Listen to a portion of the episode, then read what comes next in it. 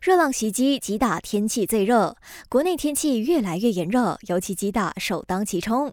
气象局已经对吉打州的波格仙纳、波格斯纳发出二级热浪警报，预测未来三天波格仙纳最高气温可以达到四十摄氏度。另外，吉打六个县市，包括古邦巴素、巴东德拉、西县、华林、本同、哥打士打和佛罗交怡，也在第一级热浪警戒中，气温将徘徊在三十五到三十七度之间。气象局促请民众尽可能减少出门，多喝水，以免中暑。在政府宣布探讨废除公务员退休金制度后，争议声浪就不曾间断。卫生部长拿督斯里祖基菲利呼吁各造稍安勿躁，表示政府的探讨工作还在进行中，大家应该耐心等待结果出炉，不要急于揣测。虽然还没有定案，但祖基菲利保证政府会致力于把人才留在政府体制内，不排除今年和明年会有六千名合约医生得以转正。